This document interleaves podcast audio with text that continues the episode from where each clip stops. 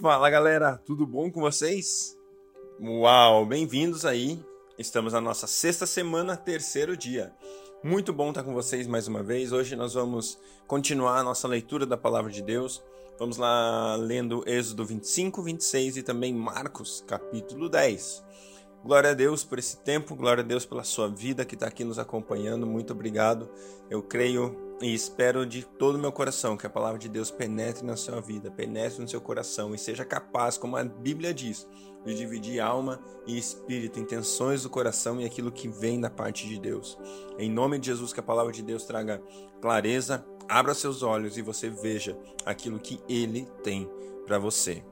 Glória a Deus pela sua vida. Deus, muito obrigado por esse dia, pelo seu amor, graça e fidelidade. Obrigado porque o Senhor é bom. O Senhor é bom. Nós te amamos, Senhor. Muito obrigado. Fica conosco aqui enquanto lemos a tua palavra. Traz revelação e aquilo, Pai, que gera vida e transforma nossos corações, Pai. Em nome de Jesus. Amém. Glória a Deus. Vamos lá. Êxodo, capítulo 25. O Senhor disse a Moisés: Diga aos israelitas que me tragam uma oferta. Receba a oferta de todo aquele que quiser ofertar de coração. Quero receber deles o seguinte como oferta: ouro, prata e bronze, fios de tecido azul, vermelho, púrpura e vermelho carmesim, linho fino e pelos de cabra, peles de carneiro tingidas de vermelho, couro e madeira de acácia, azeite para iluminação, especiarias para o óleo da unção e para incenso aromático, pedras de ônix e pedras próprias para serem fixadas na faixa sacerdotal e na peça que vai no peito do sacerdote. E deverão construir um santuário para mim, para que eu possa morar no meio deles. Darei o modelo do tabernáculo e de cada utensílio. Façam tudo exatamente como eu lhe mostrar. Façam também uma arca de madeira de acácia. A arca medirá um metro e dez centímetros de comprimento, setenta e cinco centímetros de largura e setenta e cinco centímetros de altura. Ela precisará ser revestida de ouro puro, por dentro e por fora. Além disso, será feita uma moldura de ouro em volta dela. Faça quatro argolas de ouro para os quatro cantos da arca, duas para cada lado. Faça também varas de madeira de acácia, revestidas de ouro. As varas serão introduzidas nas argolas laterais da arca para que possa ser carregada. As varas terão de ficar o tempo todo nas argolas. Ninguém poderá tirá-las. Dentro da arca você colocará as duas tábuas da aliança, a prova da minha presença de que dei a Israel a minha lei. Faça uma tampa de ouro puro. Deverá medir um metro e dez centímetros de comprimento por setenta centímetros de altura. Depois faça dois querubins de ouro batido, um em cada extremidade da tampa. Isso deve ser feito de tal modo que a tampa e os querubins formem uma só peça. Os querubins estenderão as suas asas para cima, cobrindo com elas a tampa. Ficarão de frente um para o outro, olhando para a tampa. Coloque a tampa sobre a arca. Dentro da arca, coloque as tábuas da aliança que darei a você. Ali sobre a tampa, no meio dos querubins que estão sobre a arca da aliança, me apresentarei a você. Na arca estarão as leis que dão testemunho da minha aliança. Ali darei a vocês os meus mandamentos aos israelitas. Façam também uma mesa de madeira de acácia, com 90 centímetros de comprimento, 45 centímetros de largura e 70 centímetros de altura. Revista-a de ouro puro e faça uma moldura de ouro ao seu redor. Faça também um friso ao seu redor, com quatro dedos de largura e uma moldura de ouro para esse friso. Faça quatro argolas de ouro para a mesa, uma para cada canto da mesa. As argolas devem estar próximas ao friso, para que sustentem as varas usadas para transportar a mesa. Faça então as varas para carregar a mesa. Elas devem ser feitas de madeira de acácia, revestidas de ouro. Faça de ouro puro os pratos, os talheres, as vasilhas para o incenso e as jarras para as bebidas sacrificiais. E deixe sempre em cima da mesa, diante de mim, os pães da presença. Faça também um candelabro de ouro puro, o pedestal, a haste, as taças, as flores e os botões formarão uma só peça. Seis braços sairão dos seus lados, três de cada lado da haste central. Cada braço terá três taças em forma de flor de amêndoa e será enfeitado com três botões e três flores. Assim serão os seis braços que saem do candelabro. Mas a haste central do candelabro terá quatro taças com o formato de flor de amêndoa, cada uma com o seu botão e sua flor. Entre cada par de braços haverá um botão e uma flor, além dos que vão por cima e dos que vão por baixo do conjunto de braços. Os braços com seus botões formarão uma só peça com um candelabro de ouro puro batido. Depois, faça sete lâmpadas. Coloque as lâmpadas de modo que ilumine a frente do candelabro. Os cortadores de pavios e os apagadores serão de ouro puro. Você precisará de cerca de 35 quilos de ouro puro para fazer o candelabro com todas as peças que o acompanham. Tenha cuidado para fazer tudo de acordo com o modelo que lhe foi mostrado neste monte. Êxodo 26 Faça o tabernáculo com dez cortinas. O tecido deverá ser de linho, fino, trançado, com fios de tecido azul, vermelho púrpura e vermelho carmesim. E mande artistas gravarem nelas desenhos de querubins. Cada cortina deverá medir 12 metros e 70 60 centímetros de comprimento e 1 metro e 80 centímetros de largura. Cada um dos lados do tabernáculo será formado por cinco cortinas ligadas umas às outras. Faça os laços de tecido azul ao longo da borda da cortina externa do primeiro conjunto. Você fará o mesmo com a borda da cortina externa do segundo conjunto faça 50 laços numa cortina e 50 laços na cortina que está na extremidade do outro conjunto, de modo que os laços estejam contrapostos uns aos outros. Depois faça 50 prendedores de ouro e com eles junte os dois conjuntos de cortinas. Assim o tabernáculo, o lugar da morada de Deus, se tornará um conjunto único. A cobertura do tabernáculo será feita com onze cortinas de pelos de cabra. Cada cortina deverá ter o mesmo tamanho, medindo 13 metros e meio de comprimento e 1 metro e 80 centímetros de altura. Prenda de um lado cinco cortinas umas às outras, formando um conjunto, e as outras seis formando outro conjunto, ficando a sexta cortina dobrada na frente da tenda. Faça 50 laços ao longo da borda do primeiro conjunto de cortinas e mais 50 laços ao, laço, ao longo da borda do outro conjunto de cortinas. Em seguida, faça 50 prendedores de bronze e coloque-os nos laços, unindo assim os dois conjuntos, e a cobertura do tabernáculo se tornará um todo. A sobra no comprimento das cortinas internas ficará pendurada na parte de trás do tabernáculo as dez cortinas internas serão 45 centímetros mais compridas de cada lado. Estas sobras deverão ser penduradas nos dois lados e assim o tabernáculo ficará coberto. Faça mais uma cobertura de peles de carneiro tingidas de vermelho e outra cobertura em cima desta, feita de peles finas. As armações verticais do tabernáculo deverão ser de madeira de acácia. Cada armação deverá medir 4 metros e meio de comprimento por 70 centímetros de altura. Cada armação terá dois encaixes paralelos para juntar uma à outra. 20 dessas armações formarão o lado sul do tabernáculo. Para cada armação haverá duas bases de prata, uma debaixo de cada encaixe. Faça a mesma coisa para o lado do norte do tabernáculo. Faça 20 armações e 40 bases de prata, duas debaixo de cada armação.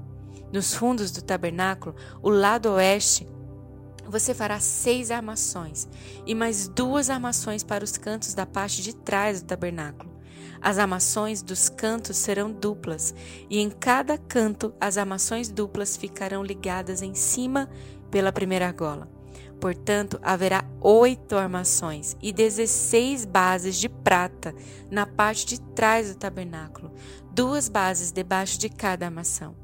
Faça também travessões de madeira de acácia, cinco para as amações de um lado do tabernáculo, e cinco para as amações do outro lado, e cinco para o lado oeste, na parte de trás do tabernáculo.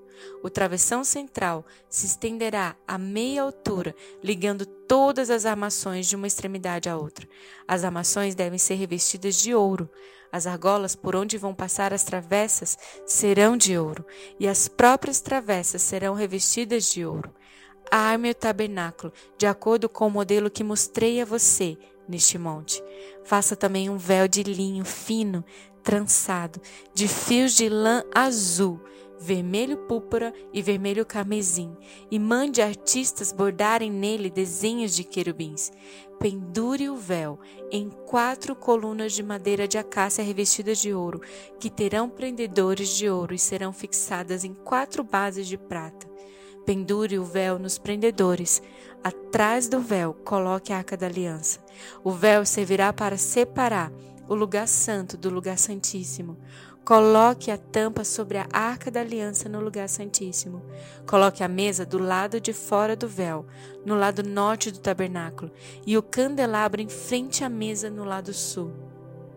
Para a entrada do tabernáculo, faça uma cortina de linho fino, trançado e de fios de lã azul, vermelho púrpura e vermelho camisim, e confie o trabalho a um bordador.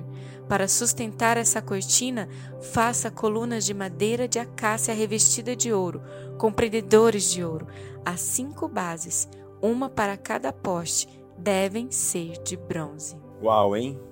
Eu amo ver esses detalhes, né? A palavra de Deus, ele, ele mostra quem Deus é. Ela mostra como Deus é, como Deus gosta de agir. E para nós modernos aqui, né, nós como, como pessoas dessa época, desse tempo, ler todos esses detalhes pode até parecer estranho, pode até parecer, ué, por que isso tudo está na Bíblia? Por que isso tudo está aqui na palavra de Deus, já que são detalhes que eram específicos, extremamente específicos para aqueles dias. Mas a gente lê na palavra de Deus mais para frente, Paulo dizendo que toda escritura é apta para ensinar. Toda escritura a gente consegue ler e a gente consegue ver e ouvir da palavra de Deus, ouvir da voz de Deus, aprender algo que vem direto do coração do Pai. E não é diferente aqui. Eu quero destacar algo muito rápido sobre isso que a gente acabou de ler. Existem muitos e muitos detalhes na construção do tabernáculo. Existem muitos detalhes que apontam para Jesus, apontam para quem ele é, apontam para a vinda, para a redenção, e a gente vai vendo isso mais para frente. Mas hoje eu queria destacar algo. Por que, que Deus foi tão detalhista? Por que, que Deus foi tão preciso em tudo que ele instruiu? Por um único motivo. Deus quer habitar no meio do seu povo. Deus desejava um lugar para estar com seu povo. Deus desejava um lugar para estar com eles. E é assim hoje em dia também. Deus quer habitar na sua vida. Deus quer habitar no seu coração. Deus quer estar contigo. Esse é o desejo de Deus. E por isso ele fez tudo o que ele fez. O tabernáculo, a gente vai ver, aponta totalmente para Jesus. É uma figura da redenção de Jesus. E a figura e a vinda de Jesus, o objetivo de Jesus ter vindo é para que eu e você possamos estar com Deus. Porque Deus já quer estar com você. Marcos 10 Então Jesus deixou Cafarnaum e seguiu em direção ao sul para a região da Judéia e para o outro lado do rio Jordão. Novamente, lá estavam as multidões, e como de costume, ele as ensinava. Alguns fariseus vieram e lhe perguntaram: É permitido ao homem divorciar-se da sua mulher? Naturalmente, eles estavam tentando apanhá-lo numa armadilha. O que ordenou Moisés sobre o divórcio? perguntou-lhes Jesus. Ele permitiu o divórcio, responderam. Ele disse que tudo que um homem precisa fazer é mandar a esposa embora e entregar-lhe um documento de divórcio escrito. E por que, que ele disse isso? perguntou Jesus. Eu vou lhes dizer: era uma tolerância à maldade do coração endurecido de vocês. Mas desde o princípio da criação, Deus os fez homem e mulher. Portanto, o homem deve deixar o pai e a mãe e se unirá à sua mulher, e os dois se tornarão uma só carne. E ele e a esposa estarão unidos de tal maneira que não serão mais dois, porém uma só pessoa. E nenhum homem deve separar o que Deus uniu. Mais tarde, quando ele estava sozinho com os discípulos em casa, o assunto surgiu outra vez. E ele lhes disse: Quando um homem se divorcia da esposa para casar-se com outra mulher, ele comete adultério contra ela. E se a esposa se divorciar do marido e se casar com outro homem, ela também comete adultério. Depois disso, algumas mães trouxeram suas crianças para que Jesus tocasse nelas e as abençoasse, mas os discípulos as repreendiam, dizendo-lhes que não incomodasse. Mas quando Jesus viu o que estava acontecendo, ele ficou muito indignado com os discípulos e lhes disse: Deixem que as crianças venham a mim, porque o reino de Deus pertence àqueles que são semelhantes a uma criança. Eu lhes digo a verdade. Todo aquele que se recusar a vir a Deus como uma criança, nunca lhe será permitido entrar no seu reino. Então ele tomou as crianças nos braços, pôs as mãos sobre a cabeça delas e os abençoou. Quando ele estava saindo, veio um homem correndo em sua direção, ajoelhou-se diante dele e perguntou: Bom, mestre, que devo fazer para receber a vida eterna? Por que você me chama de bom? perguntou Jesus. Ninguém é bom a não ser Deus. Mas quanto à sua pergunta, você conhece os mandamentos. Não mate, não cometa adultério, não roube, não minta, não engane, respeite seu pai e sua mãe. Mestre, respondeu o homem, não quebrei nenhuma dessas leis, desde a minha mocidade. Jesus contemplou e o amou. Falta-lhe só uma coisa. Vá vender tudo o que você tem. Dê o dinheiro aos pobres e você terá um tesouro no céu. Então venha e siga-me. Mas o homem, contrariado, foi embora triste porque era muito rico. E Jesus, olhando ao redor, disse aos seus discípulos: É quase impossível um rico entrar no reino de Deus. Eles ficaram admirados com essas palavras. Por isso, Jesus disse outra vez: Meus queridos filhos, como é difícil para aqueles que confiam nas riquezas entrar no reino de Deus. É mais fácil um camelo passar pelo fundo de uma agulha do que um homem rico entrar no reino de Deus. Os discípulos estranharam muito essa afirmação. Então, quem neste mundo pode ser salvo? perguntaram. Jesus olhou atentamente para eles e então disse: Para os homens é impossível, mas para Deus tudo é possível. Então Pedro começou a mencionar tudo que ele e os outros discípulos haviam deixado para trás. Nós abandonamos tudo para segui-lo, disse ele. E Jesus respondeu: Eu quero garantir-lhes que não há ninguém que, tendo abandonado lar, irmãos, irmãs, mãe, pai, filhos ou propriedades por amor de mim, para contar aos outros a boa nova, não receba de volta cem vezes mais lares, irmãos, irmãs, mães, pais, filhos e terras, com perseguições. Tudo isso será dele até aqui na terra e, no mundo futuro, terá a vida eterna. Mas muitas pessoas que agora são os primeiros serão os últimos, e muitos que agora são os últimos serão os primeiros. Por esse tempo, eles caminhavam para Jerusalém, e Jesus ia na frente. Enquanto os discípulos o estavam seguindo, ficaram cheios de medo e apreensão. Jesus chamou os doze para um lado e mais uma vez começou a descrever tudo o que estava para acontecer, e ele, quando chegasse a Jerusalém. Quando chegarmos lá, disse-lhes, o filho do homem será preso e levado à presença dos sacerdotes principais e dos mestres da lei. Eles o condenarão à morte e o entregarão aos gentios para ser morto. Eles zombarão dele, cuspirão nele, o açoitarão com os seus chicotes e os matarão. Mas depois de três dias ele ressuscitará. Então Tiago e João, os filhos de Zebedeu, se aproximaram dele e falaram com ele: Mestre, nós queremos que nos faça um favor. O que, que vocês querem? perguntou ele. Queremos sentar-nos à sua direita e à sua esquerda na sua glória, disseram eles. Mas Jesus respondeu: Vocês não sabem o que estão pedindo. Vocês são capazes de beber do cálice amargo de tristeza do qual eu devo beber, ou ser batizado com o batismo de sofrimento com o qual eu vou ser batizado? Podemos, disseram. E Jesus disse: Vocês realmente beberão do meu cálice e serão batizados com o meu batismo. Mas quanto a sentar-se à minha direita ou à minha esquerda, não cabe a mim resolver. Esses lugares pertencem àqueles a quem foram preparados. Quando os outros discípulos descobriram o que Tiago e João haviam pedido, ficaram muito indignados. Então Jesus os chamou e disse: Como vocês sabem, os reis e os homens importantes da terra dominam sobre o povo. Porém, entre vocês é diferente. Todo aquele que quiser ser importante deve ser o servo, e todo aquele que quiser ser o primeiro deve ser o escravo de todos. Porque até o filho do homem não está aqui para ser servido, mas para servir os outros e dar a sua vida a fim de salvar a muitos. E assim eles chegaram a Jericó. Mais tarde, quando deixavam a cidade, uma grande multidão seguia. Aconteceu que um mendigo cego, chamado Bartimeu, filho de Timeu, estava sentado à beira da estrada. E quando Bartimeu soube que Jesus de Nazaré estava perto, começou a clamar: Jesus, filho de Davi, tenha misericórdia de mim. Calha a boca, alguns gritaram para ele.